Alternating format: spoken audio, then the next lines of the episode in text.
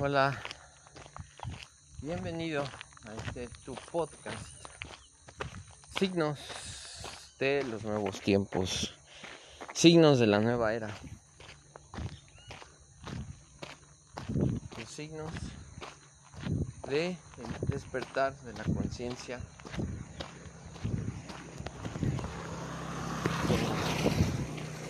Dicen las situaciones, los anuncios casuales, los sonidos, los pensamientos que llegan a ti inconscientemente eh, percibidos por la conciencia que eres, no por la persona ni por uh, el ego como lo conocemos, sino por la conciencia. Vamos a hablar sobre este tema.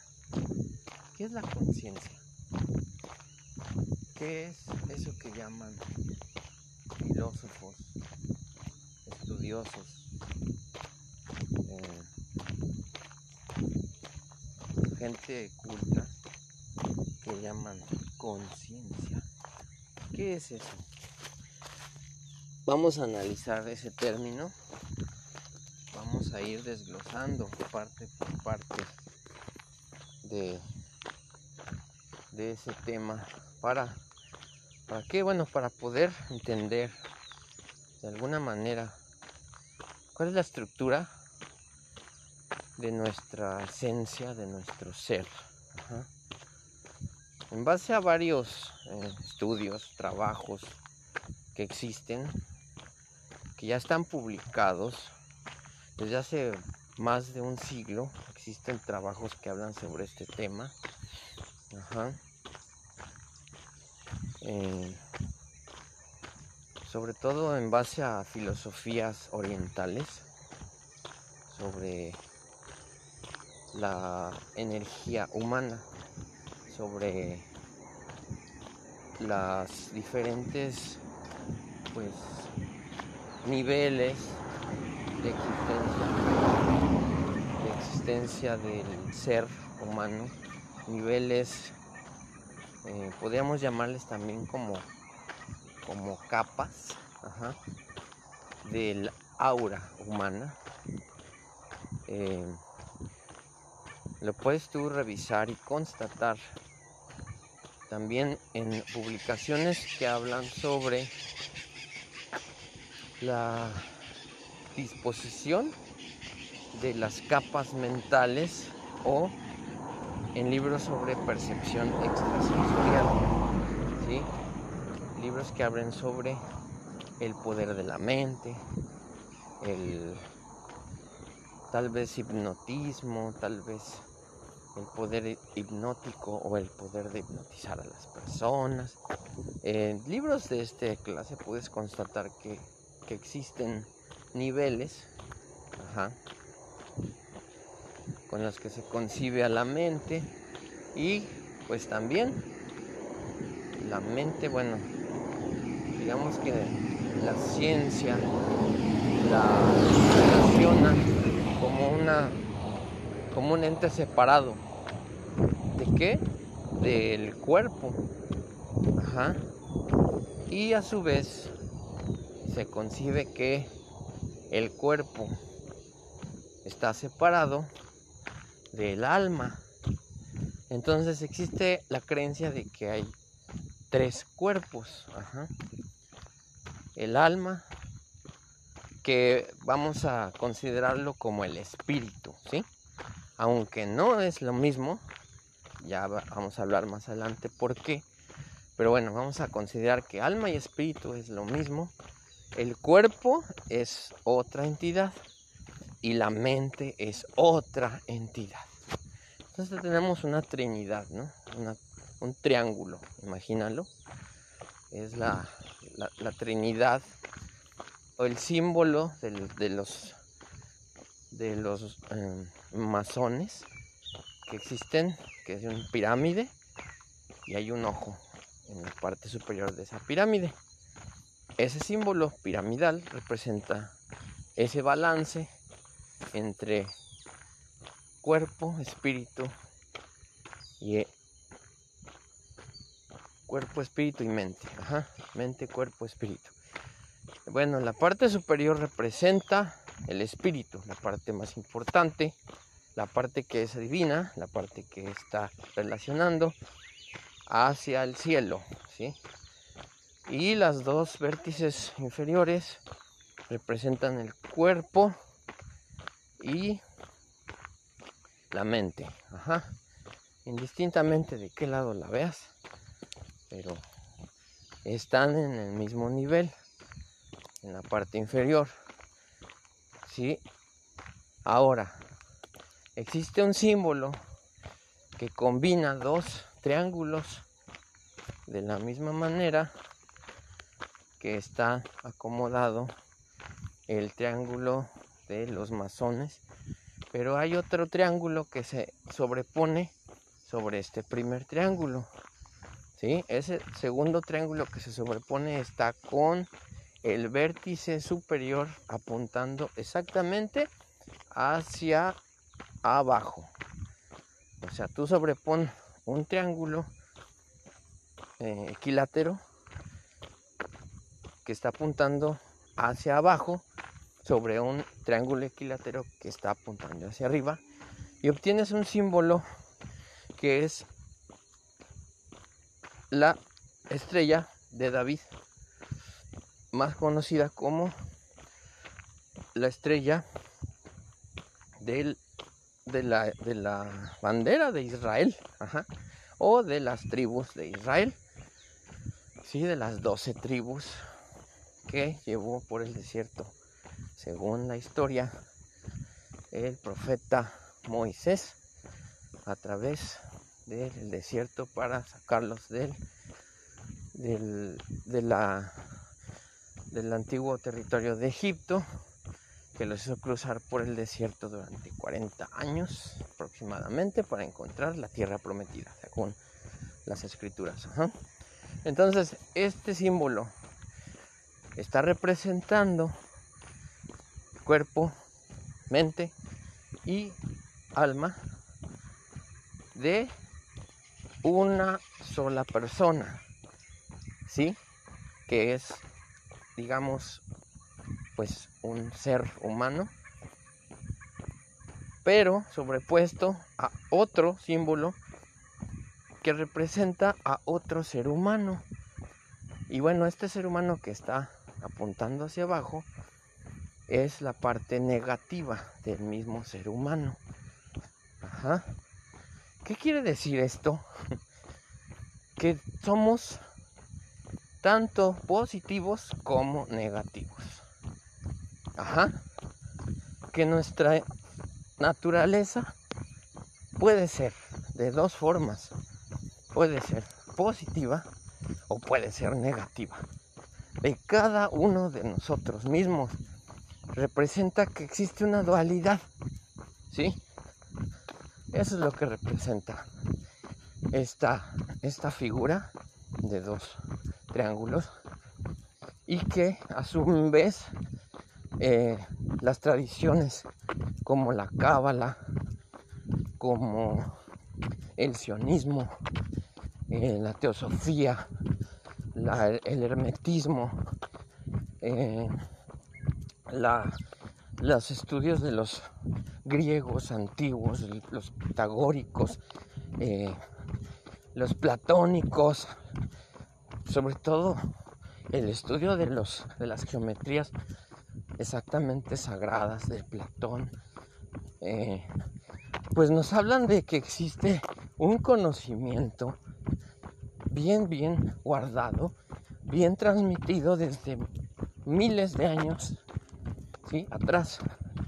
Ese conocimiento fue transmitido a través de personas como los esenios en tiempos de Jesucristo, como los egipcios en tiempos anteriores a Jesucristo, como los celtas en tiempos también anteriores a Jesucristo, como las culturas prehispánicas, los olmecas, como los primeros habitantes de el archipiélago de Arabia, que fueron los sumerios, las culturas acadias, las culturas babilonias, la antigua Mesopotamia.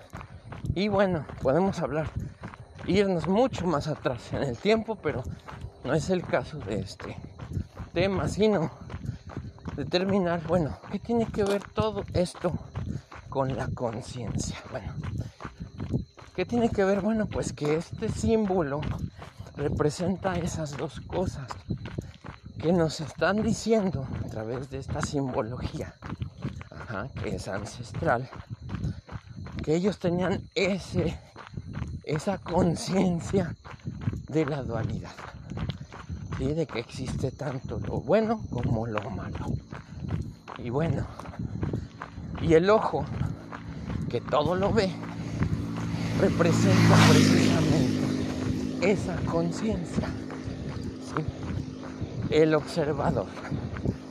Ese ojito que colocan arriba de las pirámides en el billete de dólar de la nación más poderosa del mundo está representando la conciencia que lo observa. ¿A qué? Al sujeto. ¿Sí? ¿Desde dónde? Desde adentro mismo del sujeto porque está dentro de la pirámide, es parte de él, ¿sí? Y esa conciencia yace dentro de cada uno de los seres vivos, o sea, nosotros como seres humanos, nosotros como seres animales vivientes, nosotros como seres eh, vegetales, ¿sí? ¿Por qué? Bueno, porque también los vegetales, las plantas, son seres vivos.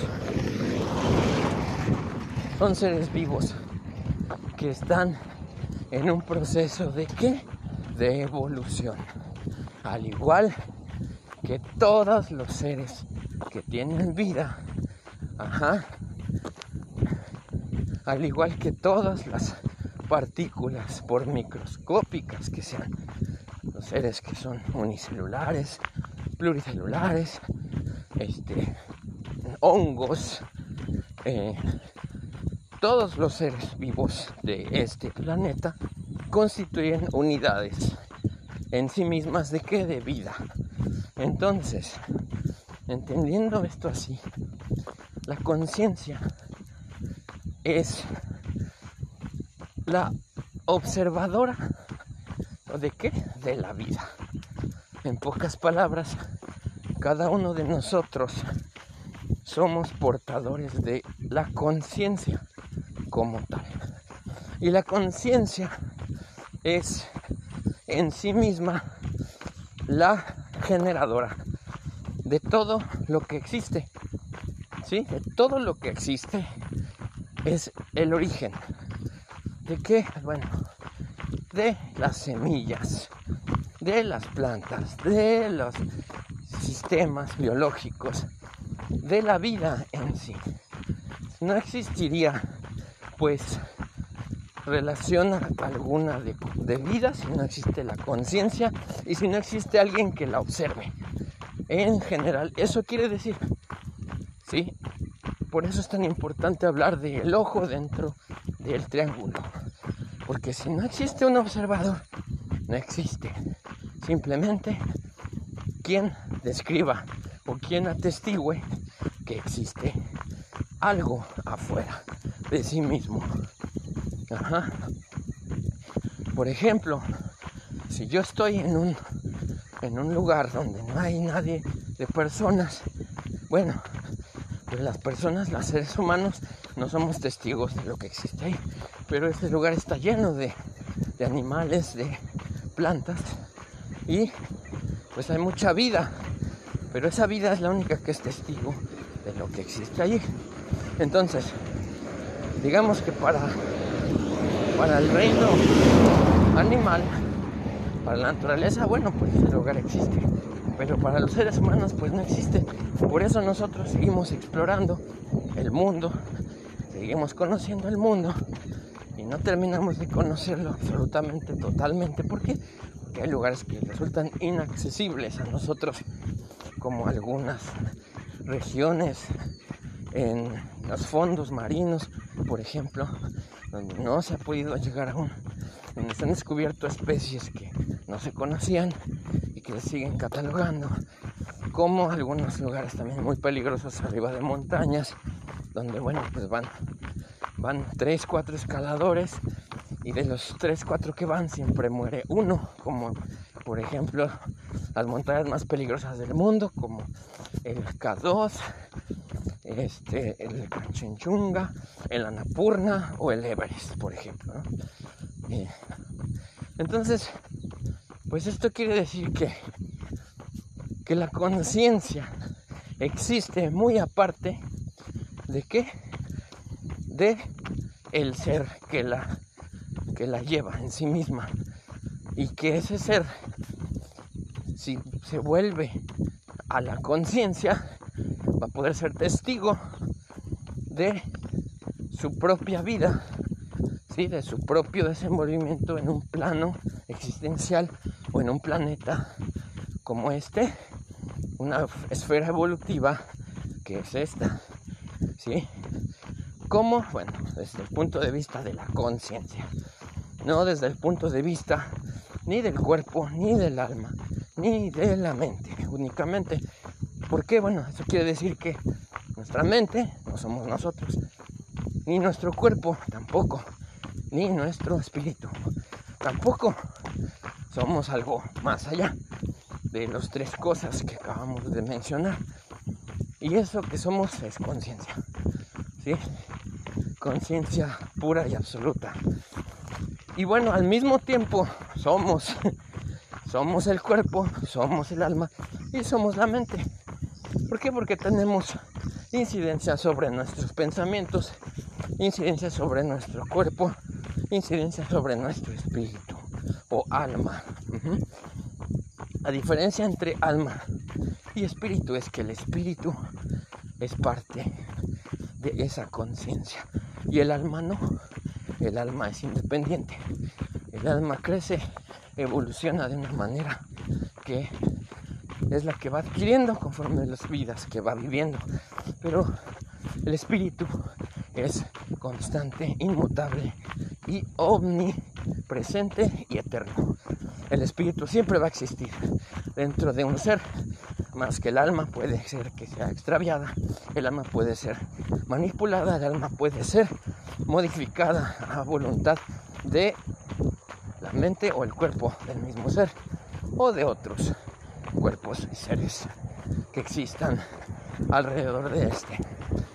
Entonces, llegando a esta conclusión, podemos saber y decir que la conciencia es en sí misma la responsable de qué? De todo lo que hay, lo que se conoce y es parte de todo al mismo tiempo que es dentro de cada ser, de cada partícula, de cada eh, ser vivo.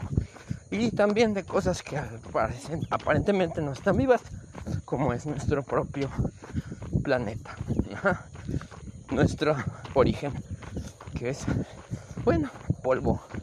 Polvo somos, en polvo nos convertiremos, venimos del polvo, de la tierra. Nuestro cuerpo físico a eso me refiero. Entonces, de alguna manera, los elementos, el agua, el aire, el fuego, el éter, ¿sí?